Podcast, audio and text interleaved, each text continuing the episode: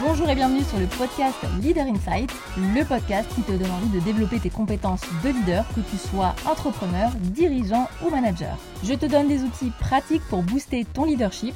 Je suis Audrey, vulgarisatrice scientifique sur la chaîne YouTube La Psy qui parle et aussi consultante en leadership pour dirigeants et managers. Ma mission, c'est de partager ma passion pour la psychologie appliquée au leadership et au management. Alors j'espère que dans cet épisode, tu trouveras ce que tu es venu chercher et bien plus encore. Aujourd'hui, j'accueille Catherine Lapsy, qui est euh, psychologue spécialisée en psychotraumatologie. Mais ce n'est pas tout, Catherine propose aussi beaucoup de contenu sur Instagram et aussi des ateliers thérapeutiques à distance et depuis peu en présentiel. Et si j'ai voulu inviter Catherine dans cet épisode, c'est à la base pour parler d'écoute, de l'écoute active évidemment, parce que c'est un sujet que les psychologues maîtrisent plutôt bien, même si bien sûr ils ne font pas qu'écouter. Donc Catherine va nous expliquer concrètement comment elle fait pour euh, générer euh, très rapidement une relation de confiance avec une personne, un patient en l'occurrence qui vient la rencontrer pour la première fois. Mais surtout, ce que vous allez apprendre aujourd'hui, et c'est notamment les ponts que j'ai fait avec le monde de l'entreprise, c'est comment développer une culture de travail qui permette de se sentir en sécurité, c'est-à-dire en confiance comment faire en sorte que vos collaborateurs se sentent appartenir à la même équipe et surtout qu'ils se sentent suffisamment à l'aise pour partager avec vous des informations, pour vous faire des feedbacks dont on sait qu'ils sont évidemment des facteurs de performance et de bien-être au travail.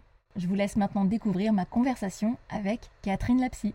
Bonjour Catherine. Bonjour Audrey. Je suis euh, super contente de t'avoir sur le podcast. Eh ben, ça fait plaisir. Merci de ton invitation et de ta confiance. Donc, comme tu le sais, moi, je voulais parler avec toi aujourd'hui de l'importance de l'écoute et de comment bien écouter, mmh. parce que euh, ça reste quand même a priori une compétence que le psychologue maîtrise plutôt bien. On espère. même s'il ne fait pas que écouter, heureusement. On va parler de l'écoute active pour être un peu plus euh, précise. Mais avant ça, je voulais euh, savoir un petit peu, toi, qu'est-ce qui t'a motivé, entre guillemets, à devenir psychologue? Quel a été un peu ton, ton désir à, à te lancer dans cette voie? Alors, comme beaucoup de gens, l'explication de surface, c'est que euh, j'ai trouvé que l'humain, c'était intéressant euh, et qu'il euh, y avait plein de choses à apprendre, à comprendre et que c'était passionnant. et, mais surtout, j'ai vécu des choses moi-même, comme beaucoup de psy, quand j'étais plus jeune. Et vraiment, j'ai eu des problèmes en fait dans mon parcours psy, notamment pour trouver la bonne personne. Euh, j'ai vu plein de psys différents avant de trouver quelqu'un avec qui je me sentais bien. Et euh, j'ai trouvé que c'était un casse-tête de savoir euh, bah, vers qui on se dirige. Quoi. Déjà, quel corps de métier, un psychiatre, un psychothérapeute, un psychologue, un psychanalyste. Et puis, une fois que tu as trouvé quelqu'un, bah, quelle approche quoi, Parce qu'il y a des centaines ah d'approches de psychothérapie différentes.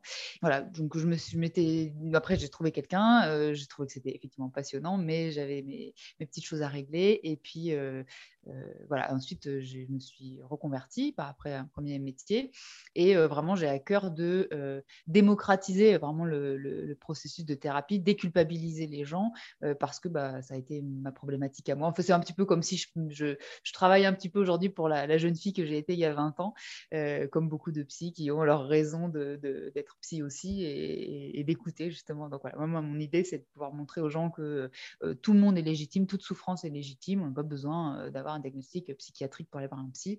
Euh, on peut être pas très bien en ce moment, ça peut suffire. Euh, et puis, euh, voilà, de montrer aussi que les psys font j'espère que je peux montrer que les psys font moins peur que ce qu'on imagine. Parce que, bah, souvent, encore aujourd'hui, aller voir un psy, oh là là, mais c'est que vraiment, je suis fou, je suis folle, je suis tarée, je suis pas normale. J'essaye de montrer que les psys sont des êtres humains euh, qui parlent, comme euh, toi, tu t'appelles la psy qui parle. Bah, c'est ça, je suis dans cette euh, dynamique-là. Qu'est-ce que tu t'attendais à, trouver dans le fait d'exercer cette fonction?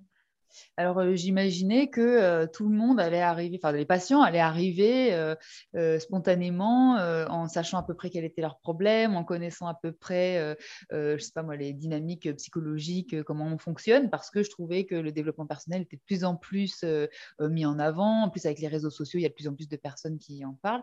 Et, et donc, au tout début, je pense que je parlais aux gens presque comme s'ils avaient autant de connaissances que moi sur le sujet, ce qui est en fait pas du tout le cas. Enfin, je veux dire, dire, c'est, je pense que j'avais aussi la représentation du psy comme parfois des personnes en nous, comme tu l'as dit tout à l'heure, on fait que écouter et en fait, être psy, ça nécessite pas tellement de compétences techniques. Et donc je parlais, d'égal à égal en tant que personne, oui, on est d'égal à égal, mais en tant que compétence technique, on n'est pas d'égal à égal quand les patients arrivaient. Et donc parfois, je perdais un peu les patients avec certaines choses dans ce qu'on appelle la psychoéducation, c'est-à-dire expliquer aux patients un petit peu ce qu'on est en train de faire, comment on fonctionne, etc.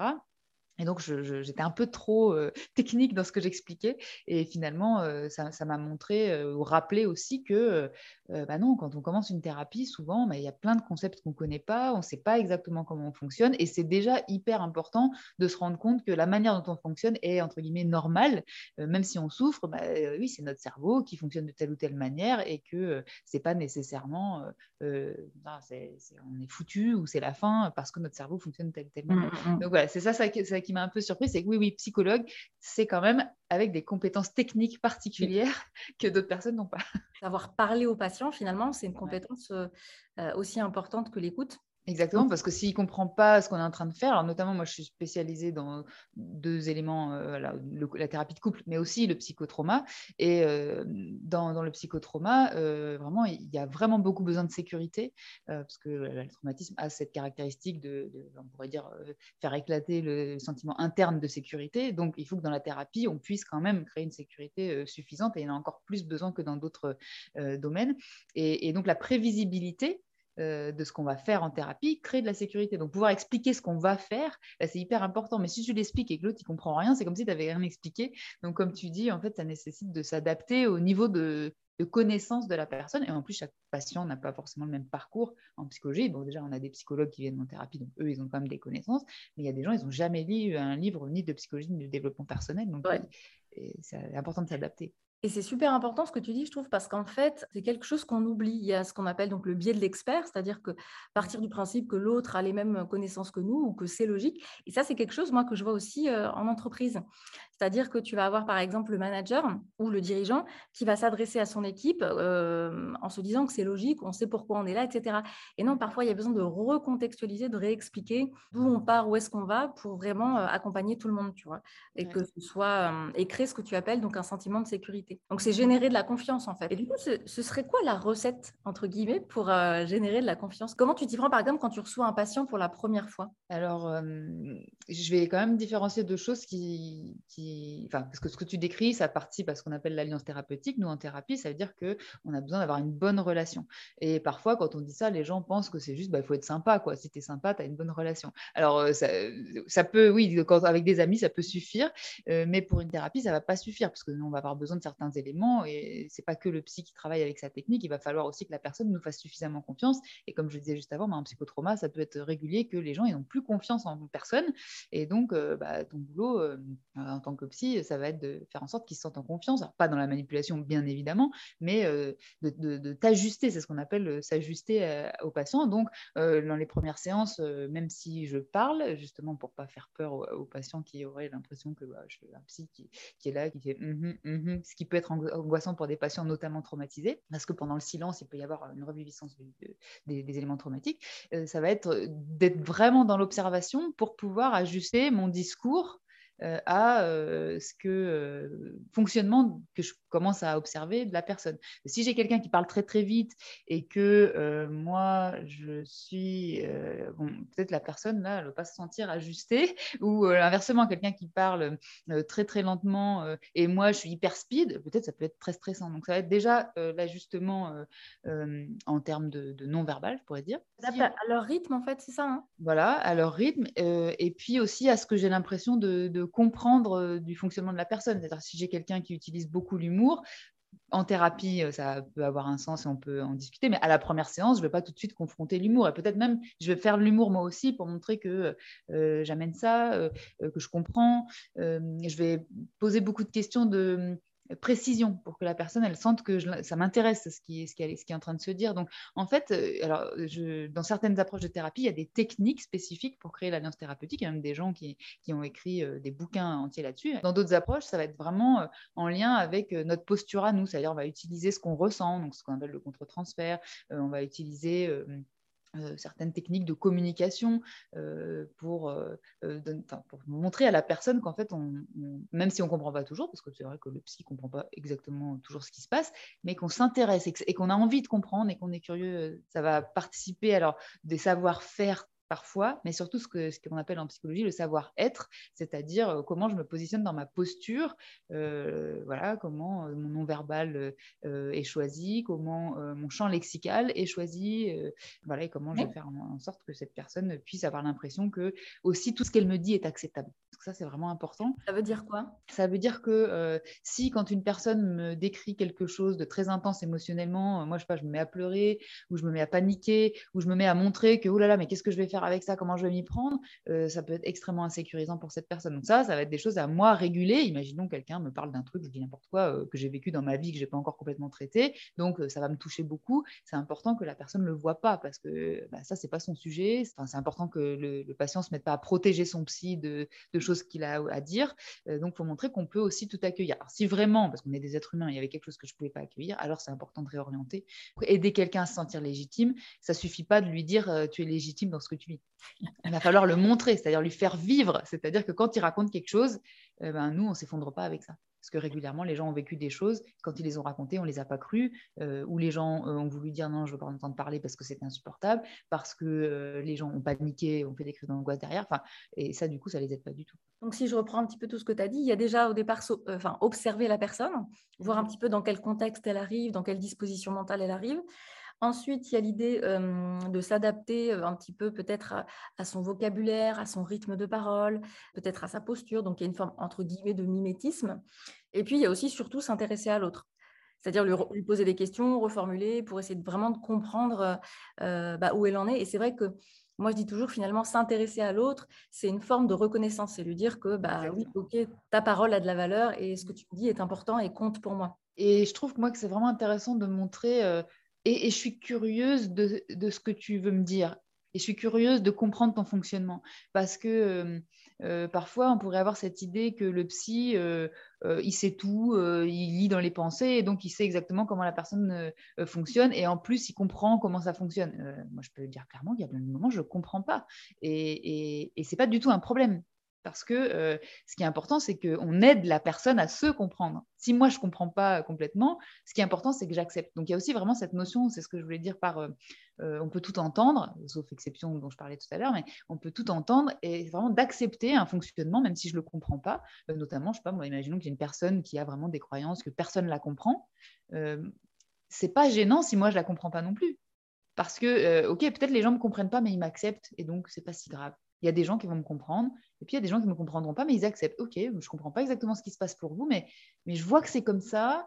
Et donc, euh, voilà. Et puis on va aider la personne à réfléchir sur elle. Ce qui est important, c'est qu'elle mhm. se comprenne. Donc c'est vraiment cette question d'acceptation aussi, je pense, qui est important et qui crée de la sécurité et qui crée de l'alliance et qui crée. Euh, vraiment, euh, vraiment une, sensation de bah, ok le patient il est là et il peut dire ce qu'il a à dire quoi que ce soit en fait c'est assez génial parce qu'on rejoint on rejoint vraiment cette idée bon, qu'on entend souvent hein, de neutralité bienveillante, de non-jugement, même si dans neutralité bienveillante, ça ne veut pas dire euh, poker face et je ne montre aucune émotion et je suis euh, un robot, entre guillemets. Hein. Mais euh, ça, c'est vraiment, donc, on pourrait dire peut-être la condition sine qua non pour se sentir bien dans une interaction, aider l'autre à se sentir accueilli tel qu'il est et, en confiance pour parler, euh, c'est de générer ce, ce qu'on appelle euh, aussi en psychologie hein, la sécurité psychologique, tout simplement. Hein. Tout à fait. Et puis je dirais que euh, sécurité pour parler et puis peut-être aussi pour accepter certaines techniques que parfois nous on va proposer.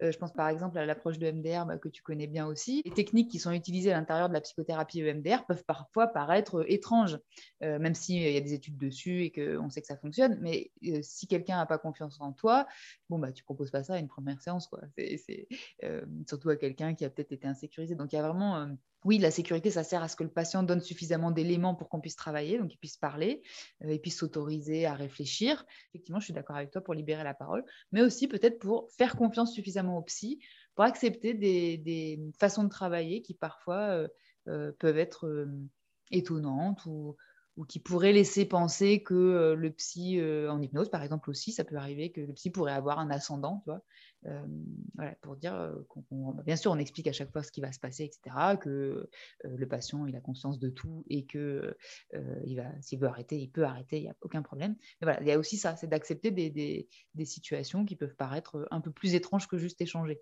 Et oui, c'est ça, parce que sachant que le patient il vient déjà dans cette démarche de mal-être, donc déjà en insécurité a priori, ou en tout cas pas forcément à l'aise, et en plus il est a priori aussi dans une démarche de conduite de changement. Mmh. Donc forcément, on va être dans quelque chose de l'ordre de sortir de sa zone du connu. Je ne parle pas trop de zone du confort, mais plutôt voilà, de zone du connu. Donc aller vers l'inconnu, c'est toujours potentiellement angoissant. Je trouve intéressant ce que tu viens de dire? C'est quoi la différence du coup que tu fais entre zone, du zone de confort et zone du connu? Alors, zone de confort, alors il n'y a pas vraiment de différence en soi, c'est plus dans l'approche. C'est-à-dire que pour moi, la zone de confort, souvent, on est dans quelque chose qui n'est pas forcément euh, agréable. Et l'idée de confort, c'est ça présuppose, je trouve, dans le vocabulaire, une espèce d'intentionnalité de la personne. C'est-à-dire qu'elle accepte de rester dans quelque chose euh, de négatif volontairement, hmm. alors que non. Et du point de vue du cerveau, tu sais, en neurosciences, on sait que l'humain euh, préfère le connu à l'inconnu, que le changement, même s'il est minime, est toujours quelque chose euh, de lourd, de complexe à gérer. au moins du point de vue des comportements à mettre en place. J'aime bien ta, ta différence, je crois que je vais la garder en tête. En fait, la conduite du changement, tout l'enjeu, c'est que les gens aient suffisamment confiance en toi c'est-à-dire le manager, le chef d'équipe, etc., pour te suivre.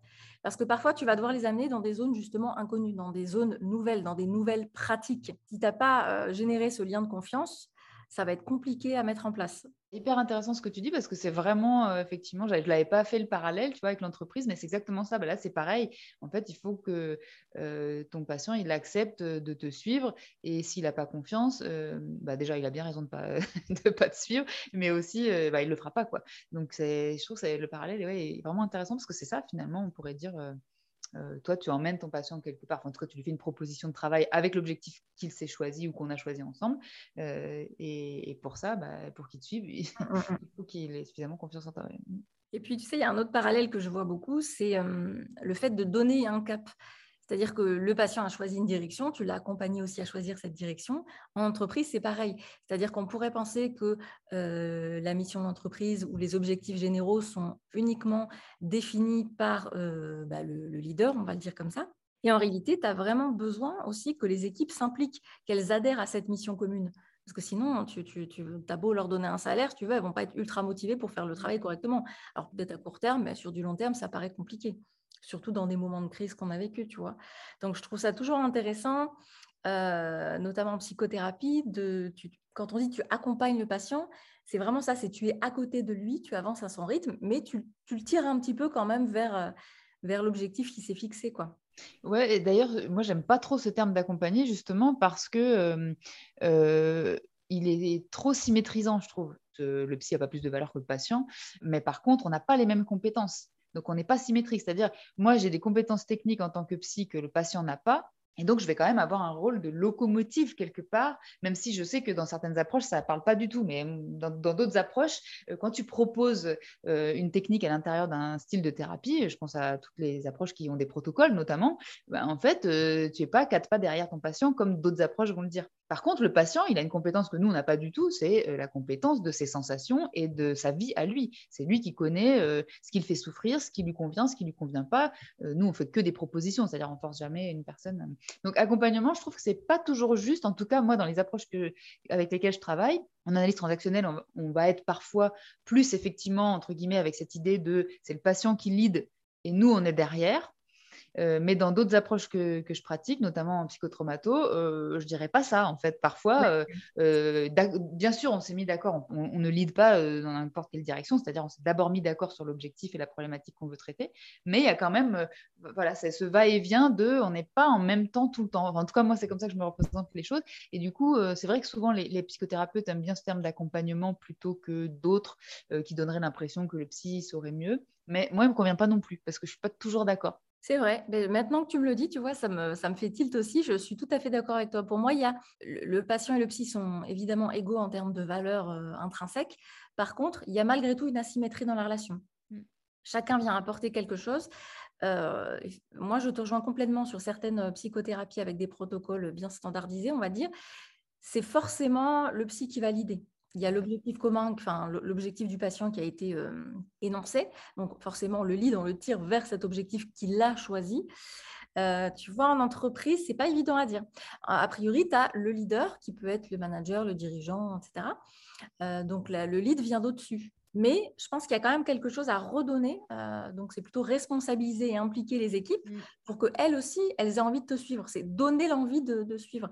Peut-être que ce n'est pas leur idée de départ, mais si tu n'adhères pas au pourquoi, euh, donc c'est-à-dire à la mission de l'entreprise, le pourquoi on se réveille le matin et pourquoi on a créé cette entreprise et, et comment on améliore le monde, ça, va être compliqué parce que je pense que vraiment de plus en plus, là, on est dans des démarches, si tu veux, où on va aller chercher euh, l'opinion, l'avis euh, des mmh. collaborateurs, des équipes. Et c'est ça qui est génial parce que c'est ça qui apporte beaucoup, beaucoup de choses. Ça va peut-être plus loin, du coup, en plus, parce qu'il y a cet adage qui dit que, je ne sais plus comment les formuler exactement, mais à plusieurs, on va plus loin ou quelque chose comme ça. Et je crois vraiment que c'est vrai, il y a des choses, euh, même à plus petite échelle, sur, sur euh, le projet Catherine Lapsy, je travaille euh, avec mon conjoint. Catherine Lapsy, au début, c'était Catherine qui est psy, donc moi. Mais en fait, maintenant, Catherine Lapsy, on a déposé la marque. Peut-être un jour, ça deviendra une entreprise. Mais en tout cas, c'est nous deux, en fait, Catherine Lapsy. Et, et, et, alors, il faut savoir qu'on n'a pas du tout les mêmes personnalités, mais pas du tout. On ne fonctionne pas du tout pareil. Mais justement, c'est hyper intéressant parce que bah, sans lui, Catherine Lapsy ne serait pas du tout le même type de projet et, on ne ferait pas les mêmes choses parce que ben, grâce à nos différences, des fois, il me dit non, mais ça, ça ne me parle pas du tout. Ça ne veut pas dire qu'on va faire ce qu'il veut lui ou ce que je veux moi, mais en fait, nos brainstorming nous amènent des choses différentes. Et en fait, bah, ça, arrive, ça amène à un troisième euh, truc. Alors, j'imagine que dans une, euh, une, équipe en entreprise, quand tu as, je sais pas, imaginons 10 personnes, et peut-être encore plus euh, quand on a plein, ça peut devenir compliqué peut-être quand il y a trop de monde, mais ça peut être hyper intéressant d'avoir des gens qui pensent très différemment, qui ont des goûts très différents, des perceptions aussi des choses très différentes. Je trouve que c'est hyper intéressant. Alors après, ça nécessite aussi je crois, des capacités euh, d'écoute, justement, euh, pour accepter des points de vue parfois très différents des nôtres, qu'on ne comprend pas forcément. Moi, des fois, il me propose des trucs, je comprends pas, mais je dis OK avec ce que tu me dis, euh, testons ça, et puis on va faire des tests. Et, alors voilà, en entreprise, quand tu as des équipes, on est plus que deux, donc c'est peut-être plus compliqué. C'est toi qui sauras à partir de quel. D'ailleurs, est-ce qu'il y a un seuil du coup du nombre de, collaborateurs qui, qui, créent des façons de travailler différentes Mais en tout cas, voilà, pour dire que je pense que c'est vraiment important, intéressant de, d'adhérer, de faire adhérer les gens qui bossent avec toi à ce que tu fais. ça ne donne pas la même dynamique, je crois. Et donc, ce que tu évoques, moi, ça me fait penser, tu vois, au fait que c'est pas gênant d'avoir des gens qui ont des personnalités différentes. C'est même plutôt intéressant. Ce qui, va compter, là, c'est la culture d'entreprise. C'est les règles, les normes sociales mmh. pour que chacun puisse s'exprimer. Donc, finalement, les différences de personnalité, tu peux en faire une force selon comment tu les manages, selon comment tu les gères. Par contre, ce qui est intéressant, là, on sait que c'est un facteur d'intelligence collective, c'est que chacun est ce qu'on appelle, tu sais, des styles cognitifs différents, des manières de penser différentes. C'est ça qui apporte. Donc, si tu ne crées pas un climat d'ouverture et de tolérance, donc c'est un peu, ça, te rejoint sur euh, l'écoute du patient, hein, c'est euh, accepter la personne sans forcément comprendre ce qu'elle dit, j'accepte sans juger, euh, et puis on va voir ce que ça va donner. Et comme tu le fais avec Fabien, donc ton coéquipier, je ne sais pas comment on peut dire, euh, en tout cas, voilà, il y a euh, OK, tu proposes ça, je ne suis pas forcément convaincue, mais tu as des arguments peut-être intéressants et on va le tester. Et effectivement, il y a des fois, la réponse, elle vient dans, le fait de tester. Mm. Mais tu vois, ça, nécessite au préalable, je trouve, cette, ouverture d'esprit euh, à entendre un point de vue différent du sien. Bah, et c'est là que ça rejoint ce que tu disais tout à l'heure, euh, enfin, où là on peut faire le parallèle entre la thérapie et ce que tu dis euh, par rapport à, l'entreprise, c'est que euh, ne peut pas être que dans il y en a un devant et les autres derrière. c'est complètement une autre démarche, de dire voilà, on a parfois il y en a un devant et derrière, et parfois ça va être le contraire en fait. Et on va alors peut-être moins en entreprise, mais en tout cas qu'il y, a vraiment cette dynamique d'adhésion euh, à une équipe finalement. Et finalement, peut-être qu'en thérapie, on pourrait dire ça. En fait, on est une équipe. On, co-construit, on co-mène la thérapie. Euh, euh, comme, comme peut-être le, dirigeant co-construit sa stratégie finalement avec ses collaborateurs. C'est vrai que moi, c'est exactement le terme que j'employais, tu vois, quand je ah faisais encore de la psychothérapie, oui, je disais, bah, écoutez, on va, c'est un travail de collaboration. Donc moi, je ne peux pas faire sans vous. Je vais vous apporter des choses, mais j'ai besoin de votre participation active pour rendre le patient acteur parce que je trouve que souvent, il y a cette idée que le psychologue va euh, démêler les nœuds et t'apporter toutes les solutions et que toi, tu n'as qu'à être là, présent, parler. Euh, donc ça, c'est un, peu un, travers, je dirais, euh, ou en tout cas une fausse vision qu'on peut avoir de la psychothérapie. Toi, c'est quelque chose que tu observes aussi ou pas d'ailleurs? Oui, oui, il y a une partie des, gens qui, pensent que voilà, ça fonctionne un petit peu comme un médicament qu'on pourrait leur donner. Donc, on va, on va administrer une technique et puis en, quelques séances, c'est terminé. mais ça, ça marche pas. Moi, s'il si, y a quelqu'un qui s'implique pas du tout, qui veut rien dire, qui. Alors, les exercices, après, c'est pareil, on peut débattre hein, selon les approches de thérapie, mais moi, je, trouve que avec ce qu'on connaît du système d'apprentissage du cerveau, je trouve intéressant d'une séance à l'autre bah, de maintenir le lien avec le travail, parce que si tu viens qu'une fois par semaine, l'apprentissage va être plus compliqué parce que ton cerveau, euh, euh, la plasticité, les nouvelles, nouvelles connexions que tu crées, bah, si tu les entretiens pas, elles vont finalement pas rester. Donc moi, je, trouve que l'exercice est intéressant. Ça ne veut pas dire qu'ils doivent tout faire tout le temps, mais euh, quelqu'un qui va jamais faire d'exercice, qui va pas dire ce qui est important pour lui, bah, moi, je peux rien faire. Quelqu'un qui n'a pas du tout envie d'être là. Et, et, comment tu fais pour que hum, les patients osent te dire ce qu'ils ressentent parce que j'ai souvenir, moi, que parfois, en tout cas, des fois, c'était compliqué. Il fallait un petit peu, euh, entre guillemets, leur tirer les verres du nez, que ce n'était pas toujours évident pour eux de, de s'épancher ou de, se confier au psychologue. Comment tu fais, toi? Alors pour moi, la première chose, c'est ce que je disais tout à l'heure, c'est vraiment qu'à chaque fois que le patient amène quelque chose, c'est de montrer euh, ma curiosité et mon acceptation. Déjà, juste ça, euh, avec le temps, euh, déjà la personne sent qu'elle n'est pas jugée, sent qu'elle peut dire absolument tout ce qu'elle a à dire, et, euh, ça peut suffire en soi pour certains patients. Pour d'autres personnes, moi je, partage en fait hein, dans ma manière de travailler le contre-transfert, qui n'est pas exactement la manière de la psychanalyse, c'est issu du travail de psychanalyse, mais avec une manière un peu plus active, un peu protocolisée d'ailleurs. Moi j'aime bien les protocoles. je vais partager un certain nombre de choses que je ressens. Alors, soit sur, euh, je peux dire, moi, dans votre situation, voilà ce que j'aurais ressenti, pour donner un exemple de ce qui serait possible, et, je vais dire quelque chose qui, qui en général, euh, euh, montre que bah, moi aussi, j'aurais été vulnérable dans cette situation, tu vois, ça légitime. ça peut être aussi, quand vous me dites ça, là, maintenant, je ressens ça. ou je peux imaginer que vous avez senti ça, ça me paraîtrait adapté, tu vois, je vais partager une pensée que je vais avoir par rapport à ce qui se passe pour que la personne puisse sentir que bah, ce serait normal, en fait, si je ressentais ça. Et petit à petit, avec le temps, ça ne veut pas dire que ça a un effet tout de suite, c'est-à-dire la personne ne va pas tout de suite me répondre, bah oui, c'est ça. Euh, mais avec le temps, le fait que la personne sente que ce qu'elle ressent et ce qu'elle vit, euh, bah, ça paraît normal à la personne à qui elle en parle, en l'occurrence au psy, petit à petit, en fait, ça permet que les gens le disent. Et c'est comme ça qu'on arrive régulièrement, et notamment en psychotraumatologie, à des sentiments de honte qui sont avoués, alors que euh, bah, la honte, c'est vraiment une émotion en général, on n'aime pas dire qu'on a eu honte. Et petit à petit, au fil des séances, bah, si tu légitimes cette émotion à travers le discours que je vais donner moi, ou à travers quand il commence à sentir de la honte, ou moi, je vais pas faire Ah oui, quand même, ah oui, là, j'avoue, si tu fais ça, bah oui, je comprends, ça vous avez dû vous sentir mal à l'aise, bah, c'est normal dans cette situation. Petit à petit, tu vois, les gens vont finir par pouvoir dire. Euh, c'est top ça parce que hum, je, vois vraiment des ponts, si tu veux, avec euh, la communication euh, manager-collaborateur où mmh. si tu mets pas à l'aise la personne, si tu lui partages pas aussi ta manière de penser, à savoir partager ce qu'on ressent, faire des hypothèses, ah oui, ça ne devait pas être évident pour toi quand, je sais pas, on t'a refusé ta promotion ou quand ta, présentation s'est mal passée. J'imagine que ça ne devait pas être évident pour toi, tu vois, de reformuler comme ça en faisant des hypothèses très, très bien présentées, on va dire. Ça permet à l'autre de se sentir, je pense, un peu plus écouté ou en tout cas de créer un espace de parole plus, bah, plus sécurisant, comme on le disait tout à l'heure. Hein. Parce que le feedback, en fait, c'est un vrai enjeu en entreprise. C'est-à-dire que, idéalement, il faudrait qu'il y ait un feedback qui vient de la hiérarchie vers les collaborateurs ou les équipes mais il faudrait aussi qu'il y en ait dans l'autre sens. Et parfois, moi, j'accompagne aussi des managers qui ont du mal à récupérer le feedback de leur équipe, alors qu'ils sont demandeurs. Et comment faire? Je me dis, bah, des fois, il faut aller creuser, il faut aller euh, vraiment le, solliciter et faire en sorte que la personne, euh, le collaborateur, se dise, bah, OK, je peux exprimer tout ce que je veux, je ne vais pas être sanctionné par mon manager je suis tout à fait d'accord avec toi et ça me parle complètement parce qu'en thérapie, euh, euh, en fonction des approches de thérapie, justement, on peut avoir beaucoup de débats avec des collègues sur l'enjeu du feedback. Euh, voilà, les deux spécialités que j'ai, que ce soit la thérapie de couple ou la psychotraumatologie, pour moi, on est dans des situations où il y a un enjeu hyper important Quelqu'un qui a du trauma, euh, le, silence ou le vide, c'est angoissant, contrairement à d'autres personnes pour qui le silence ou le vide, ils peuvent élaborer pendant ce temps-là, etc.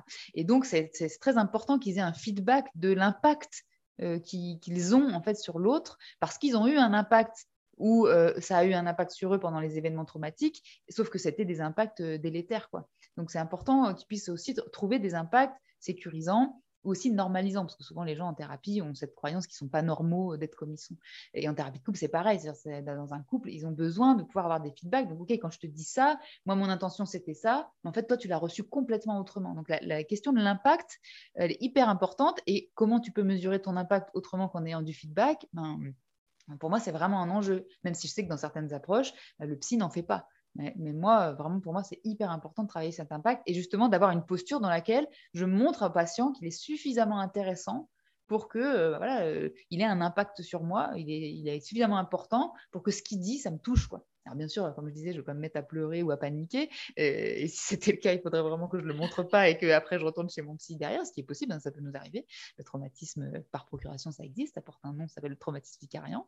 Voilà, ce feedback, moi, pour moi, il est extrêmement important et, ça fait partie, euh, à mon sens, en tout cas dans ma manière de concevoir la thérapie, de, ce qui est important. Qu'est-ce qui pourrait se passer s'il n'y avait pas de feedback, à ton avis? En couple, ben, je pense qu'on voit bien euh, ce qui pourrait se passer. C'est-à-dire si, si l'autre ne te fait pas de feedback de ce qu'il vit, toi, tu te fais dans ta tête tout le film de euh, l'interprétation de ce que fait l'autre ou ce que pense l'autre.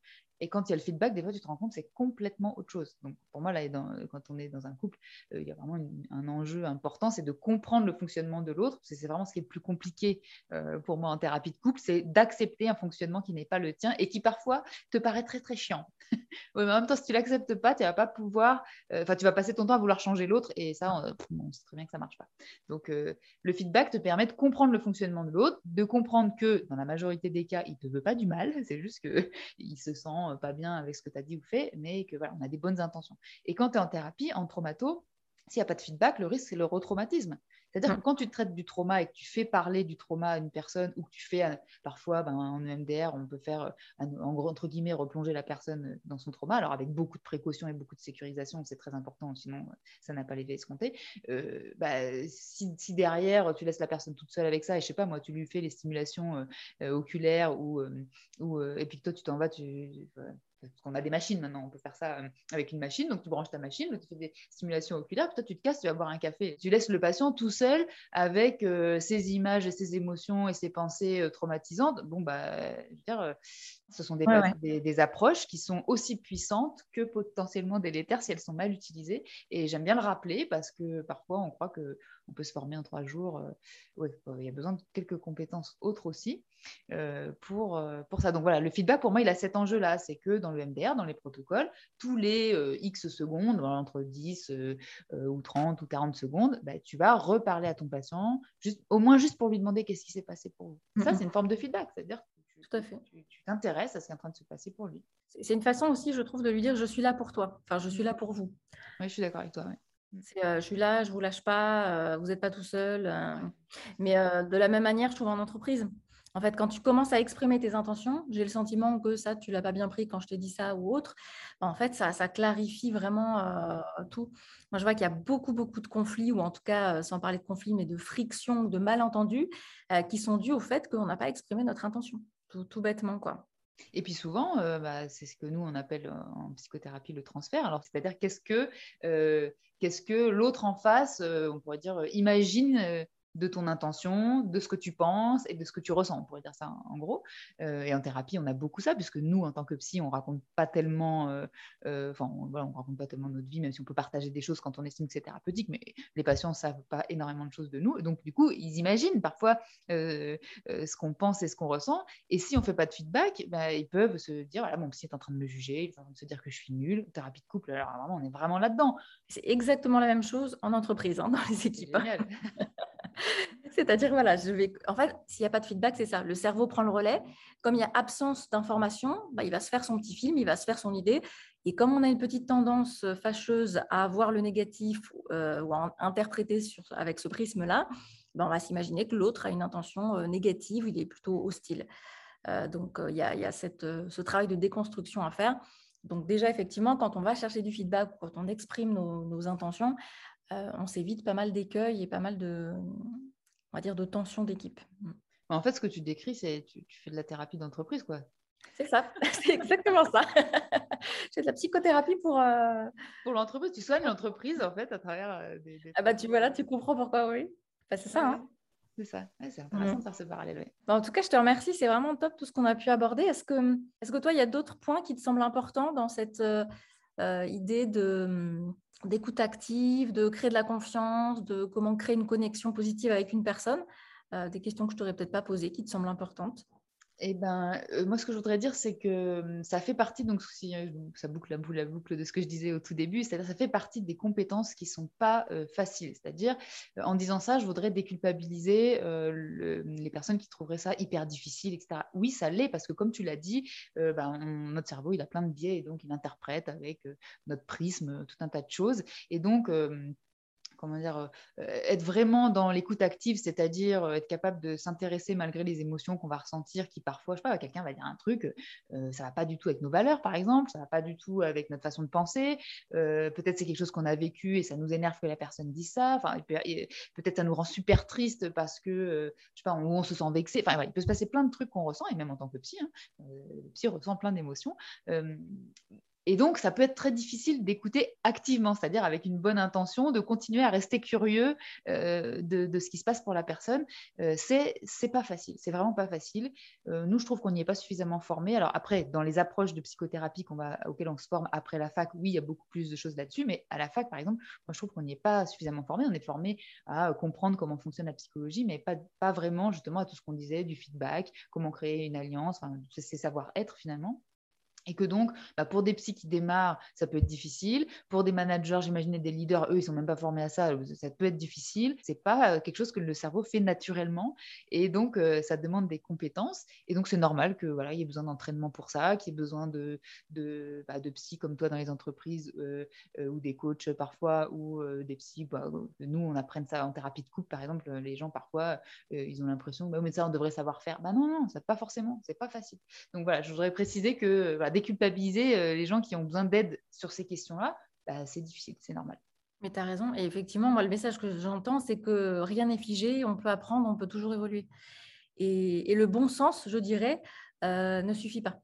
Voilà, Exactement, euh, on peut avoir des, on va dire des qualités de base qui sont plutôt bonnes en communication ou en interaction sociale, euh, pour autant, c'est compliqué, enfin, ça, a ses limites, on va le dire comme ça. Exactement. Et vraiment, euh, c'est là que j'ai complètement changé par rapport au tout début, euh, par rapport à ce qu'on disait en début d'épisode. Là, c'est, ça n'est pas une question de qualité ou de don dans notre personnalité. Voilà, je, je, sais mettre les gens à l'aise ou, bien sûr, ça va aider, mais ça ne suffit pas, comme tu viens de le dire.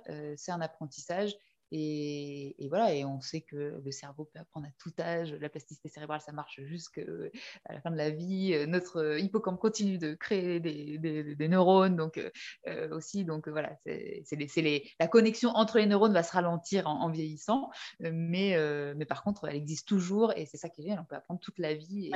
Et, c'est ça qui est super. J'ai des patients et des patientes qui ont 80 ans et, et, et plein de trucs. Quoi. C'est moi qui te le dis, mais c'est vrai que c'est un beau métier. si, tu veux dire Oui, j'ai l'impression de me parler à moi-même, tu sais. Ah oui, c'est ce que j'allais dire. Tu, le, connais bien quand même, ce métier. Oui, oui, oui. c'est un beau métier. Et hum, qu'est-ce que je voulais te dire par rapport à ça? Ouais, de ne pas hésiter à se faire aider, en fait, tout simplement, qu'il n'y a pas de, honte, justement, à, se faire aider, que ce soit bah, soit pour une problématique euh, personnelle, donc par un psychologue, euh, soit par voilà, un consultant un coach pour des, problématiques peut-être plus d'ordre du travail. Euh, quoique, moi, je dis souvent, c'est le, combo ultime, c'est d'avoir les deux. Quand tu as un psychologue plus un coach ou consultant avec toi, euh, là, tu es ultra bien accompagné. Quoi. Ouais, c'est ça. Parce que tu vas pas travailler tout à fait les mêmes choses. Et, là, tu, après, tu vas être solide. Quoi. Une dernière question. Où est-ce qu'on peut te retrouver Est-ce que tu as des actualités à nous partager? Eh ben oui, euh, on peut me retrouver euh, sur YouTube, Instagram euh, notamment, donc, sur Catherine Lapsy. Et nous, notre média principal, en fait, c'est une newsletter qu'on édite tous les 15 jours, dans lesquelles on parle de psychologie de psychothérapie surtout, parce que c'est notre sujet. Et puis on propose aussi des ateliers de travail en ligne, donc on peut voilà, commencer le travail de chez soi pour découvrir ce qu'on peut faire. Et puis peut-être euh, après, nous, notre espoir, c'est qu'après, les gens aient envie d'approfondir. Mais on sait qu'on a aussi des personnes qui sont déjà en thérapie, puis finalement, ils utilisent nos ateliers pour faire un focus sur un sujet, puis après, ils vont développer en thérapie. Puis là, on commence à, développer des séjours en présentiel. Euh, c'est top ça. Là, on en a deux euh, prévus avec d'autres collègues de d'autres professions. un avec une prof de yoga et un donc, sur le rapport au corps et l'estime de soi. Et un sur les conséquences relationnelles de nos traumatismes avec une coach.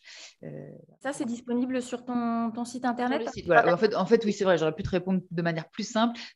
catherinelapsy.com. Je vais le rajouter aussi en description pour que tout le monde puisse la voir. donc, tous tes réseaux sociaux également. Merci beaucoup de, de, cet échange parce que du coup, j'ai appris plein de trucs en fait.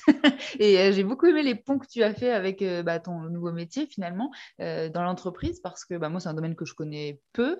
Et comme bah, enfin, j'étais dans la fonction publique, hein, mais, quelque part, ça fonctionne parfois comme une entreprise. Et du coup, tu vois, ce que tu disais, ça m'a permis aussi de comprendre des choses qui se sont pas bien passées pour moi dans ce premier métier. Donc, euh, merci de cet échange. Avec plaisir. Bon, en tout cas, je te, je te remercie également euh, pour tous tes conseils précieux. Puis je te dis euh, à très bientôt. À bientôt Audrey. Et voilà, l'épisode est terminé. J'espère qu'il t'a plu. En tout cas, n'hésite pas, comme d'habitude, à me le faire savoir en mettant 5 étoiles sur Apple Podcast ou la plateforme sur laquelle tu écoutes cet épisode. Ce sera une façon de me dire que tu soutiens mon podcast. Et aussi, bah, bien évidemment, tu peux le partager, en parler autour de toi euh, si tu as envie de le faire découvrir à d'autres personnes. Et n'oublie pas non plus de t'abonner à ce podcast pour ne pas rater le prochain épisode. Alors je te dis à très bientôt.